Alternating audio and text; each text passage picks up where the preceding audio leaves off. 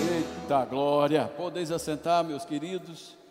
Uma boa manhã a todos vocês. A você que está nos assistindo pela internet, por favor, faz o que o pastor é, Tadeu instruiu a fazer. N não deixa que nada nem ninguém nesse momento possa roubar o que de mais precioso nós temos na vida, que é a palavra do Senhor. Amém? Prepare seu coração como uma boa terra. Palavra do Senhor diz para nós que nós, se recebermos a, a palavra de bom grado, se ela foi enxertada em nós, ela é poderosa para salvar as nossas almas. Amém? Então, desde já quero agradecer a Deus e a Tadeu e, e Rita por, pelo o, o convite e pela confiança de hoje pela manhã estarmos estudando, meditando a respeito de famílias fortes igreja forte. Amém? Se eu puder dar um título a essa mensagem nessa manhã, eu quero chamar de Qual nosso modelo de família? Então, eu queria já que você, por favor, abrisse sua Bíblia comigo no livro de Êxodo, capítulo de número 25, nos versos 9 e versos 40, só para a gente ganhar tempo. Êxodo capítulo 25, versos 9 e verso 40. Do versículo 1 até o versículo 9, a Bíblia diz que Deus exorta o povo a trazer ofertas para a construção, a confecção do tabernáculo. No verso de número 9, ele diz: Segundo tudo o que eu te mostrar para modelo do tabernáculo e para modelo de todos os seus móveis, assim mesmo tu fareis.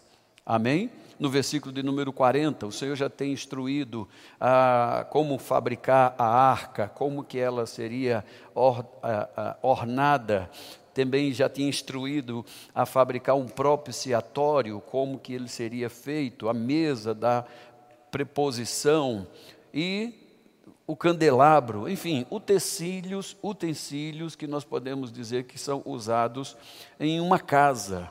Então Deus, depois de instruir tudo isso, no versículo de número 40, ele diz assim, é, 25, 40. Vê, pois, que tudo faças segundo o modelo que te foi mostrado no monte. Amém, querido? Sabe, meus irmãos, eu não sei se você é, é, é curioso, observador desses detalhes da Bíblia, mas eu sou atraído por isso.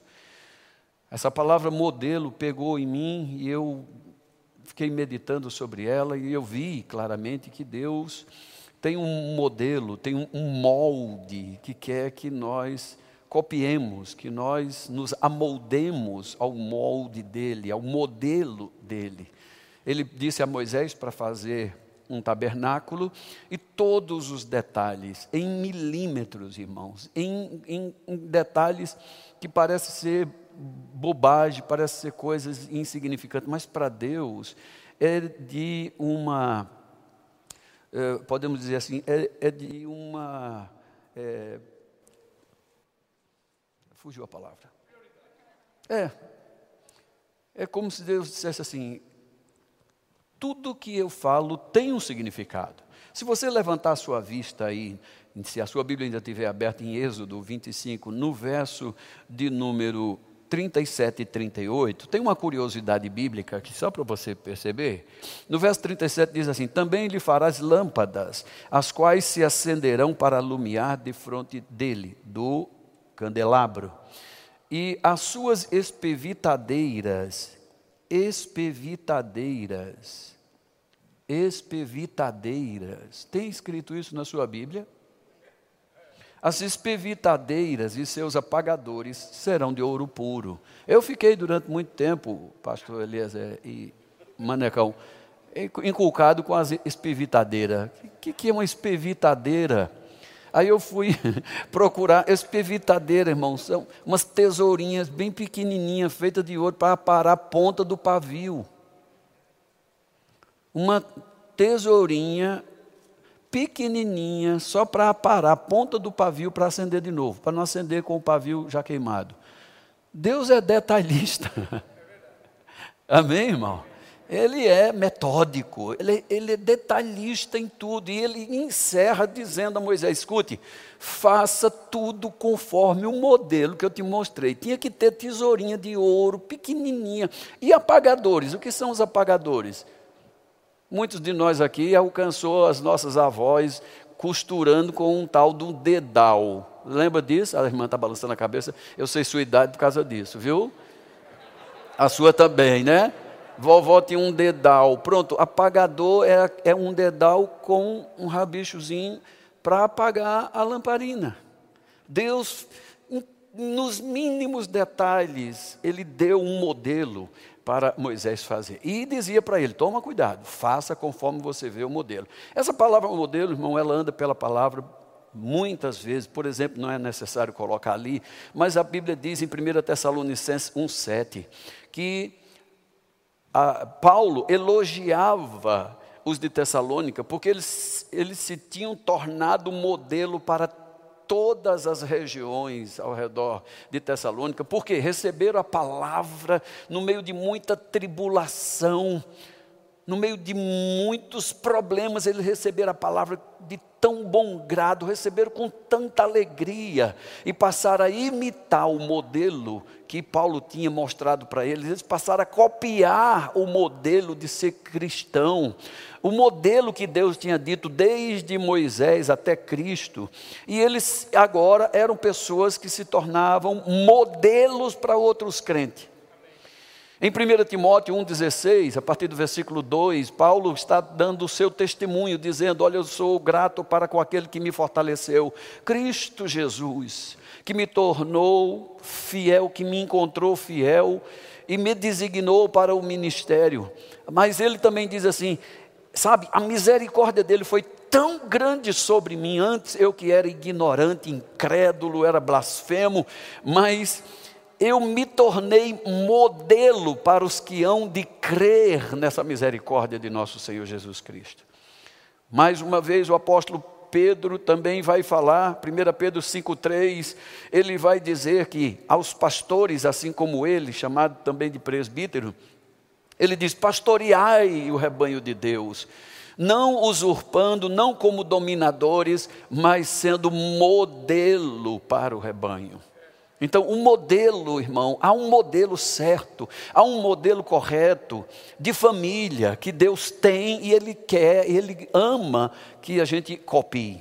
Eu quero que ponha lá agora Efésios, capítulo de número 3. Efésios 3. Louvado seja o nome do Senhor.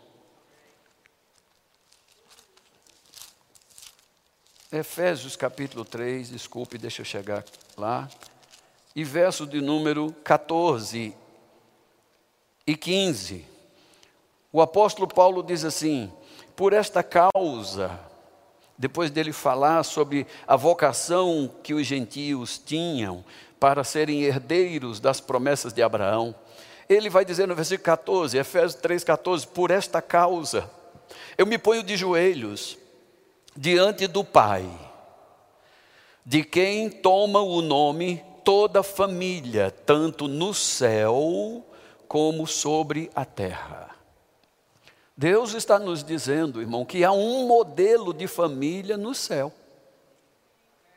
Começa tudo lá, a origem nossa é lá, o nosso governo é lá, as regras e as normas da nossa vida cristã é de lá começa no céu. Há um modelo de família no céu, e a Bíblia diz: Deus também quer que esse modelo dos céus seja copiado na terra. Me ponho diante de joelho diante do Pai, uma figura paterna, uma figura masculina. Amém, irmãos? Hoje, infelizmente, nós estamos sofrendo tantos abalos, e é de todos os lados, né, a respeito de modelo de família. Para muitos hoje, esse modelo de família do qual estou para falar para vocês, ele já está ultrapassado, ele é retrógrado. Enfim, existem tantas palavras pejorativas agora dadas a um modelo perfeito de família. E nós temos que tomar todo cuidado, irmão, todo cuidado, para nós não incorrermos no risco de se deixar amoldar pelas doutrinas, pela influência desse mundo. Em Romanos capítulo de número 12, o apóstolo Paulo diz assim para nós, nos alertando: Não vos amoldeis, não deixem que alguém chegue e ponha um molde em você, porque há um molde de Deus, um modelo de Deus já para nós, e é esse que nós devemos seguir. Amém, queridos? Agora, como é que eu faço para não me deixar ser amoldado pelo sistema do mundo. O apóstolo, nos, Paulo nos ensina, ele diz assim, que nós devemos renovar a nossa mente pela palavra. Renovar. Sabe, irmão, o que você ouviu ontem da palavra, hoje, não é que ela perdeu a validade, mas nós precisamos colocar de novo essa verdade dentro da nossa mente, porque estamos sendo bombardeados por todos os lados. Amém? Todos os dias uma coisa nova aparece. Eu estava vendo umas, umas, estatísticas. Desde 2010, tem um deputado lutando no, no Congresso para que é, seja aprovado já um, um, um estatuto da família completo. Não consegue.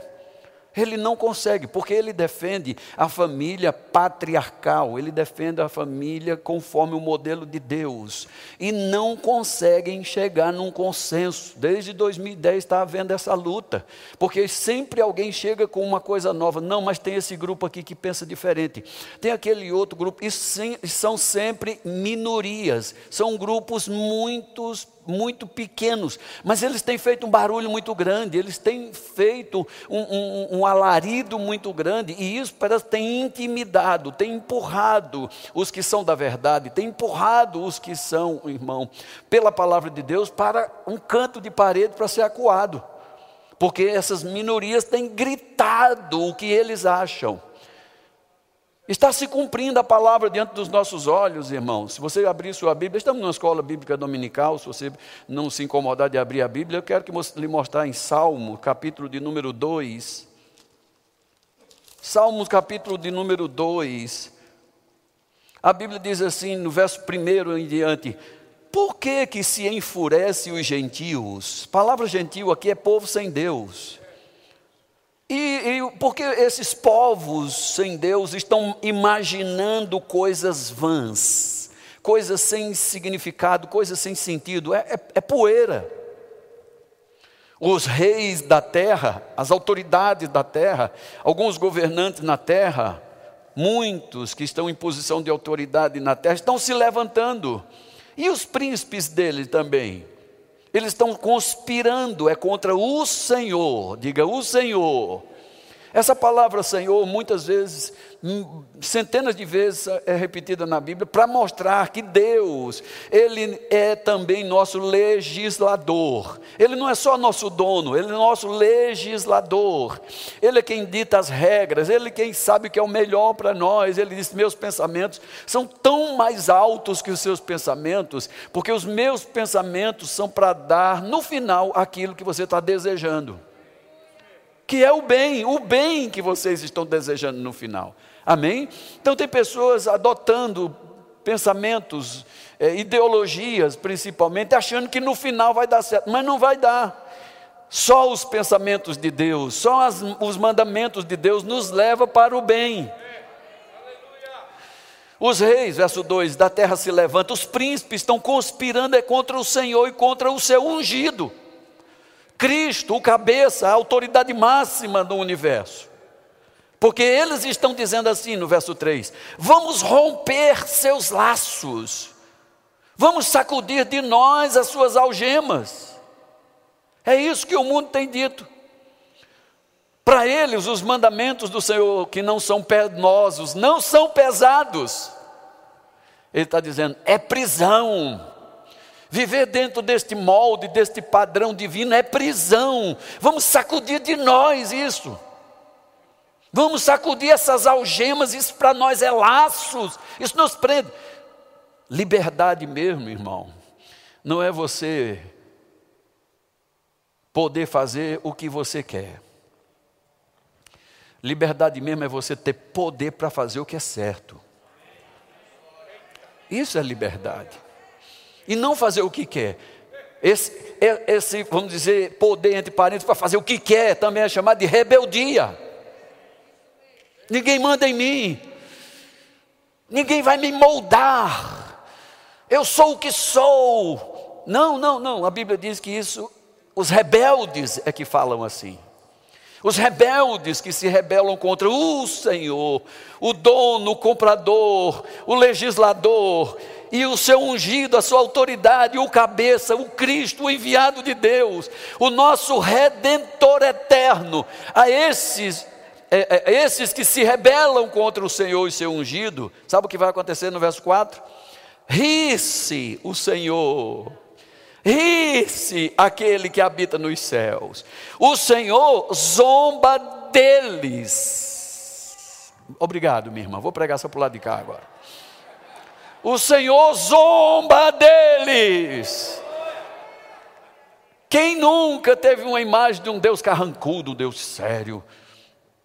Mas a sua Bíblia diz que Deus ri desses revoltados, desses rebeldes sem causa desses que querem instantes de glória na mídia, trazendo uma nova, uma novidade, uma ideia. Sabe por que ele chama a atenção?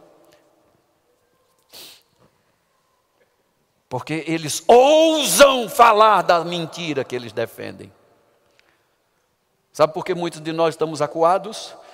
Porque não ousamos falar da verdade que nós cremos. É simples assim. Se falarem para você, você está muito atrasado, olha, o mundo hoje é outro, é diferente. Minha Bíblia é tão atualizada quanto o jornal de amanhã. Ela já me previa que isso aconteceria. E ela diz para eu permanecer nos mandamentos do meu Deus. Ela diz para eu andar por aqui, porque só assim Ele pode concordar e abençoar.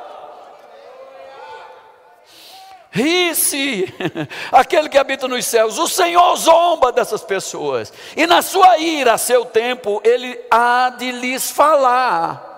E no seu furor, eles serão todos confundidos. Meu Deus do céu.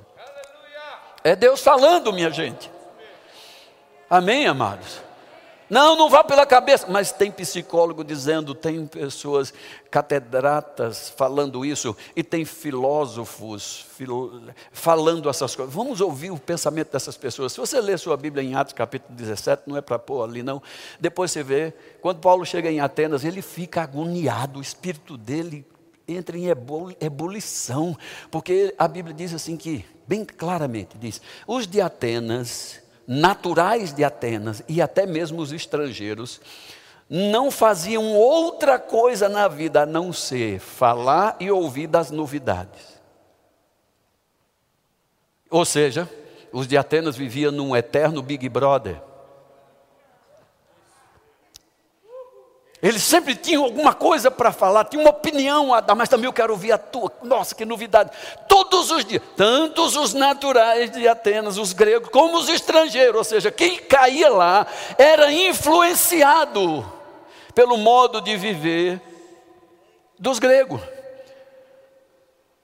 Na nossa casa, caiu dentro da nossa casa, em sentido bem figurado, bem claro, entrou na minha casa, tem que ser influenciado pelo que eu creio. Não há como entrar na minha casa e trazer influência de fora, a não ser que eu deixe. Veio para minha família, se associou comigo, vai ouvir a verdade. Se não quer, fora, vai embora. Eu dizia, eu dizia aos candidatos a genro para minhas famílias, eu dizia: olha, na igreja, se quiserem namorar com as minhas filhas, terão que me beijar primeiro. E se eu gostar, eu deixo namorar com ela. Tinha alguns que já faziam assim, fala-me Cristo Jesus. Outros mais sabidos chegavam, me abraçavam por trás, pastor, meu pai, beijava na cabeça de, opa, eles estão me assistindo, estão, eles sabem que é verdade. Mas o que eu queria dizer com um beijo? Eu estava dizendo: se você se aproximar de mim e você comungar com o que eu creio, porque o ósculo santo significava eu comungo com o que você crê, com os seus princípios. Eu comungo com você dessas coisas. Por isso, a minha intimidade chega ao ponto de eu te beijar. Isso mesmo, glória a Deus, é isso mesmo, meu filho. E foi assim que meus genros chegaram. Porque eles sabiam que eles tinham que saber, conhecer o que eu cria, para poder fazer parte da família. Porque senão eu ia passar eles na régua. No dia do casamento do meu Israel, eu chamo ele meu Israel porque ele botou meu sobrenome, meu genro casado com a minha filha mais velha. Quando terminou o casamento, minha, minha filha falou: Pai, o senhor falou 20 minutos para Israel. O bichinho já estava se tremendo. Eu disse: Eu estava dizendo para ele que a oportunidade de devolver passou. Agora não tem mais volta, não. Ele precisava saber como é que. Como é que a banda toca, né? Amém, queridos? Enfim, queridos, a palavra mostra para nós muitas formas, muitos modelos. Eu preciso ser rápido e eu quero também mostrar para você um outro texto que sempre me encanta. Se você for para Deuteronômio, capítulo 1, bem rápido, por favor. Esses textos aqui que eu estou falando, nem está lá no pessoal da mídia, eles devem estar agoniados comigo.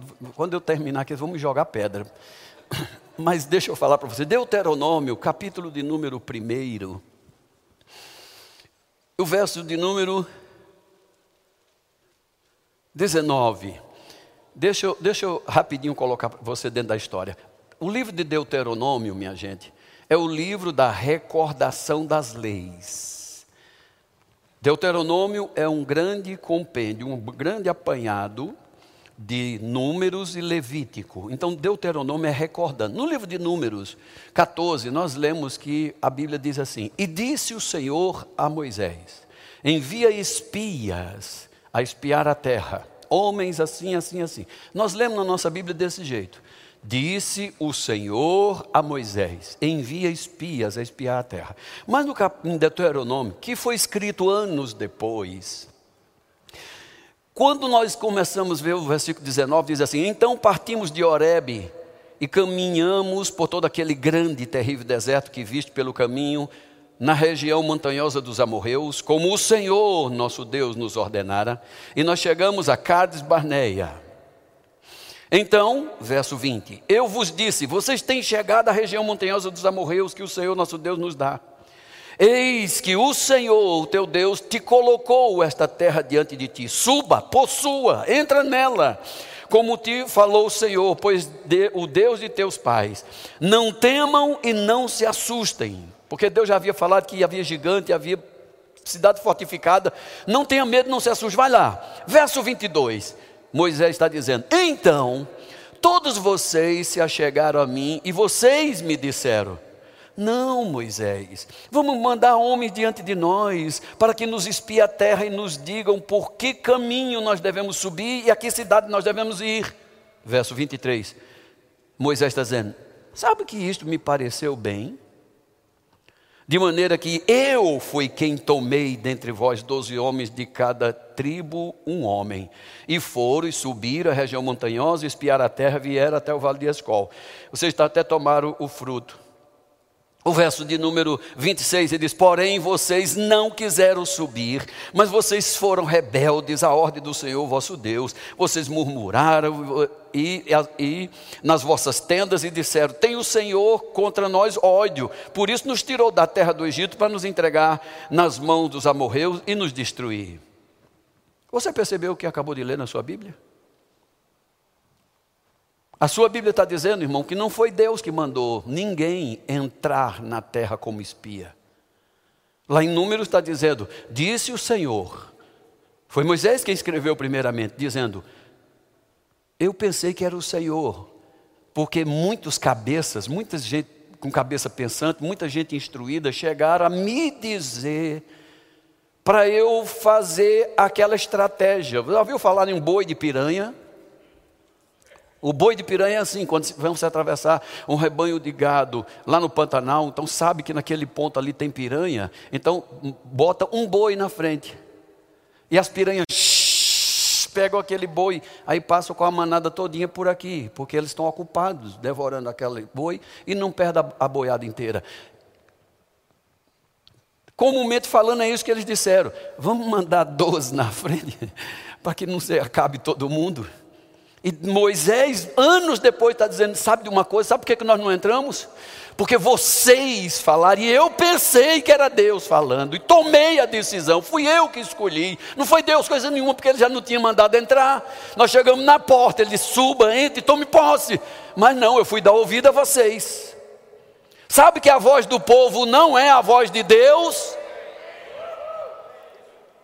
Apague isso, delete isso da sua memória. Essa história de a voz do povo é a voz de Deus, porque muita gente está gritando, muita gente está trazendo novidade, não é a voz de Deus. A voz de Deus é muito diferente, irmão. Ela não muda, não altera, ela é irrevogável, ela não perde o valor. Porque ele disse, disse, ponto final. A Bíblia não vai ser atualizada por nós, filho. Me ajuda aí, meu povo.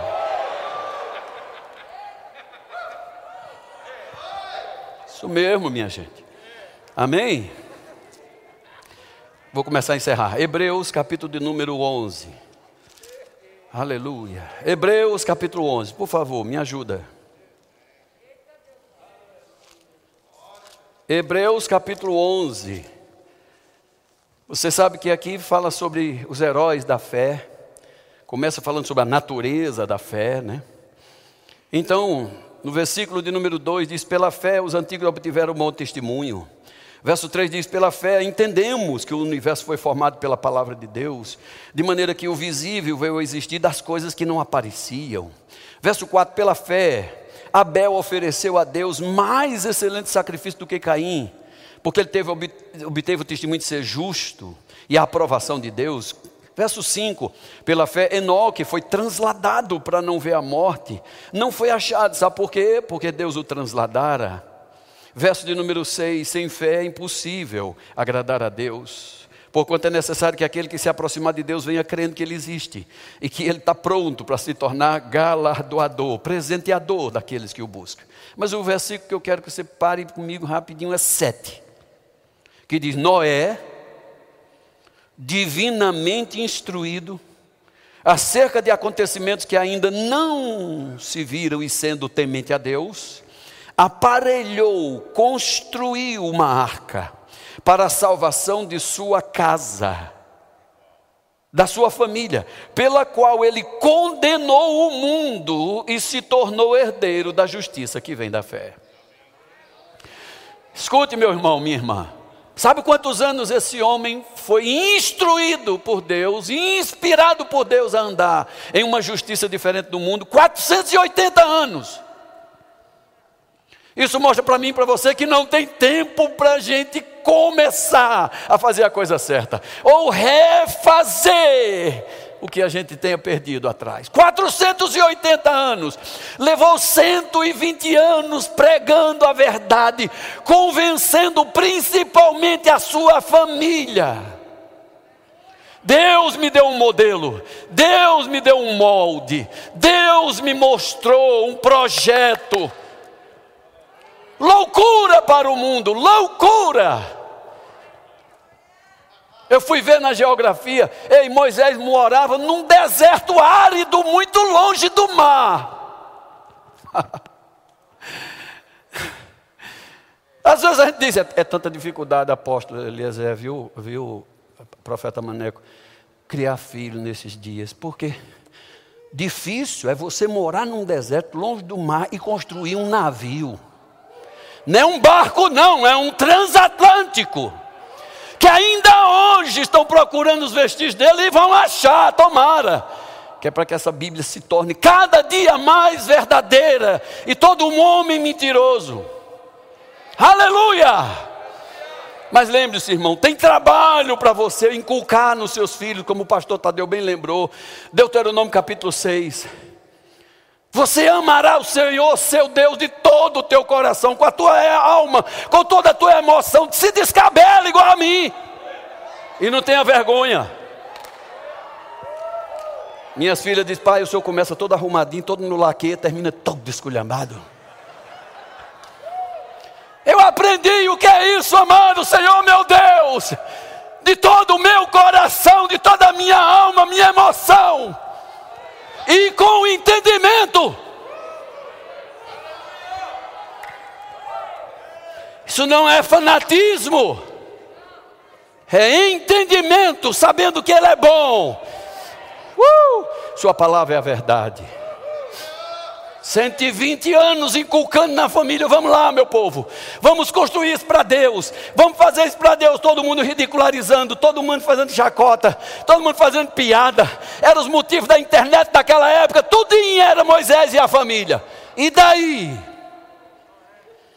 Opa, desculpa, Moisés não. Noé, obrigado, meu filho. E daí, se só eles prevaleceram? E daí, se só eles venceram?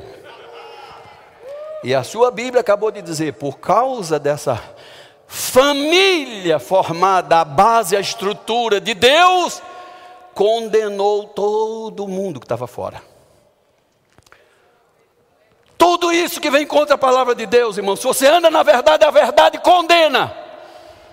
Não é você que vai condenar, mas a própria palavra vai condenar, desaprovar o que não vem pela Bíblia. Gênesis 18, 17, cadê minha irmã, meu irmão do, que me ajuda no violão? Vamos lá. Gênesis, rapidinho. 18. O Senhor, diga o Senhor, aparece a Abraão já tinha feito aliança com ele, desde Gênesis 15. Em Gênesis 17, ele mudou o nome dele. Mas em Gênesis 18, o Senhor vai aparecer a ele, que vai para Sodoma destruir um modelo novo de família, relacionamento que estava acontecendo lá. E Deus vai descer lá para resolver a parada. Mas antes, Deus vai dar uma lição aqui tremenda para nós e para Abraão. No verso de número 17, 16, ele disse assim: Tendo se levantado dali, aqueles homens olharam para Sodoma e Abraão ia com eles para os encaminhar. Verso 17 disse: Disse o Senhor: Ocultarei a Abraão o que eu estou para fazer, visto que Abraão certamente virá a ser uma grande e poderosa nação, e nele Nele serão benditas todas as nações, as famílias da terra, até em Campina Grande, na Paraíba. Você ouviu o que está escrito? Deus diz: Eu posso ocultar do meu amigo de aliança alguma coisa que eu estou para fazer. Quantas pessoas dizem para nós: Deus é soberano, Ele faz como quer, do jeito que Ele quer, com quem Ele quer e Ele não pede a opinião de ninguém. Leia a sua Bíblia direito. Porque aqueles com quem Deus faz aliança, a sua Bíblia está dizendo, Deus não pode ocultar. Deus não é misterioso. Deus não faz só porque ele acordou irado um dia, ou ele não foi com sua cara, ou ele está lembrado de um pecado que você cometeu. A sua Bíblia está dizendo que Deus diz: Eu não tenho como ocultar do meu amigo de aliança. O que eu hei de fazer, meus planos, meus projetos não são ocultos para quem tem aliança comigo. Não vem com essa onda dizer que você não sabe, não conhece a palavra. Leia. Se não está tendo entendimento, vem para a escola bíblica dominical. Vem para o discipulado. Você será instruído. Essa igreja investe em professores para que o povo deste ministério seja instruído. Você mesmo saiba se defender de toda coisa maligna, ruim, doutrina errada que vem aí. O apóstolo Pedro diz assim: devemos estar preparados para responder a qualquer um, qual seja a razão desta nossa esperança. Qualquer um é homem ou demônio. Uh, obrigado, Maneco. Vamos lá. E Deus disse assim: Será que eu ocultarei, verso 17, ocultarei a Abraão o que eu tenho para fazer? Visto que Abraão certamente vai ser uma grande e poderosa nação, nele serão benditas todas as nações da terra. Sabe por quê? Deus disse: Sabe por que ele será grande? Porque eu, eu, eu o escolhi para que ele ordene a seus filhos e a casa depois de seus filhos, a fim de que guardem o caminho do Senhor, pratiquem a justiça, o juízo, para que o Senhor faça vir sobre Abraão o que tem falado a seu respeito. Uau! Deus prometeu a Abraão: vou engrandecer seu nome, serás pai de muitas nações. Mas isso só vai acontecer se você ordenar seus filhos se você ensinar para os seus netos, para se ensinar para os seus genros, para suas noras, você ensinar qualquer um que entrar na sua casa, você ensina essas coisas, e aí eu garanto fazer com você o que eu te prometi. Por favor, dá tempo. Tem uma imagem que eu pedi para colocar aqui, e você já abre sua Bíblia no Salmo 139. Veja essa imagem aí. É meio, não é muito boa para antes de almoçar, não, mas eu quero te mostrar isso aqui. Salmo 139, tenho dois minutos. Rapidinho. 139, verso 14. Você sabe quem, quem é essa daí? Não. Essa moça aí é uma moça, viu? Ela chama-se Luzia. É o fóssil mais antigo das Américas. Foi encontrado em Minas Gerais aqui no Brasil. Infelizmente, estão divulgando que ela estava no esse, esse crânio, o esqueleto em si estava no Museu Nacional do Rio de Janeiro, pegou fogo lá e se perdeu essa raridade. Mas o que eu quero mostrar para você no Salmo de número 14, uh, 139, 14, 15, 16 diz: Graças te dou, ó Pai, Deus, visto que por modo assombrosamente maravilhoso tu me formaste por um modo assombrosamente maravilhoso tu me formaste. As tuas obras, elas são admiráveis. A minha alma sabe disso muito bem. Meus ossos não te foram encobertos quando no oculto eu fui formado e entretecido como nas profundezas na terra. Teus olhos me viram quando eu era uma substância ainda sem forma e no teu livro foram escritos todos os meus dias, cada um escrito e determinado, quando nenhum deles havia ainda. Data-se que esse esqueleto tem 11 mil a 11.500 anos. 11 mil a 11.500 anos. O Brasil tem pouco mais de 500 anos de descoberta. Essa moça já morava aqui há quase 12 mil anos. E como é que se consegue determinar que isso é o esqueleto de uma mulher? Primeiro, porque a ciência tem essa capacidade hoje formação óssea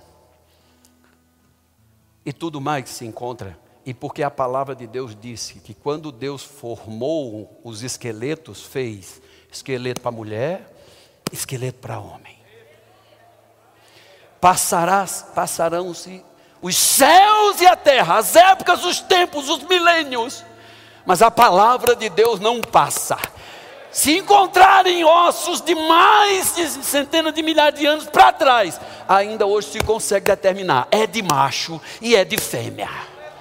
Então não se amolde às famílias modernas, héteros com homos, ou família, perdão, a família de héteros é a que Deus criou. As homossexuais, as bissexuais, poliamor, enfim, é tanto nome. Parece até bonito, mas não prevalece, porque a palavra de Deus é a única verdade estabelecida para sempre. Aleluia. Tem alguém nessa manhã que vai entregar sua vida a Cristo Jesus? Me deixe ver sua mão levantada, bem alto. Se você hoje pela manhã foi tocado por essa palavra, você sabe que eu estou falando a verdade, porque o Espírito da verdade está nesse lugar e é Ele quem nos conduz, é Ele quem nos instrui e convence da verdade. Tem alguém hoje pela manhã que vai entregar a sua vida a Cristo Jesus, ser salvo, livrado da condenação do mundo. Todos, pelo que eu estou entendendo, estão salvos. Você tem certeza disso? Se não tem, levante a sua mão, nós queremos é, é, reconhecer você e queremos também recepcioná-lo. Temos uma sala preparada, temos um casal aqui também para te recepcionar. Eles vão falar com você a respeito da grande decisão que você tomou. Tem alguém? Alguém quer receber batismo com o Espírito Santo, já nasceu de novo, mas ainda não recebeu batismo com o Espírito Santo, o revestimento de poder, não só para falar em línguas, mas para testemunhar do poder de Deus. Nós temos conselheiros também que vão te orientar. Tem alguém doente nessa manhã aqui? Dor, enfermidade, quer se ver livre disso? Fique em pé onde você está. Estou vendo uma pessoa ali. Tem mais alguém? É só você ficar em pé, estou vendo outra pessoa ali também. É, eu já vi aqui na esquerda. Tem mais alguém? Duas pessoas ali. Vamos lá, estenda suas mãos. Pai, te damos graças, Pai, por, Sua palavra, que ela é viva e ela é eficaz. Ela é um remédio. E é essa palavra, Pai, que nós aplicamos agora nos corpos dessas pessoas. Nós pedimos pelo Espírito da verdade, vivifica os corpos delas agora. Toda dor, toda inflamação que exista, seja agora anulado em nome de Jesus de Nazaré porque esse nome tem poder no céu, na terra e até debaixo da terra. Te louvamos, Senhor, pela cura dos nossos irmãos aqui e você também que orou conosco pela internet. Então, que Deus te abençoe, permaneça na palavra, permaneça na graça, na presença do Senhor. O dia não acabou, seis da tarde, isso aqui vai pegar fogo.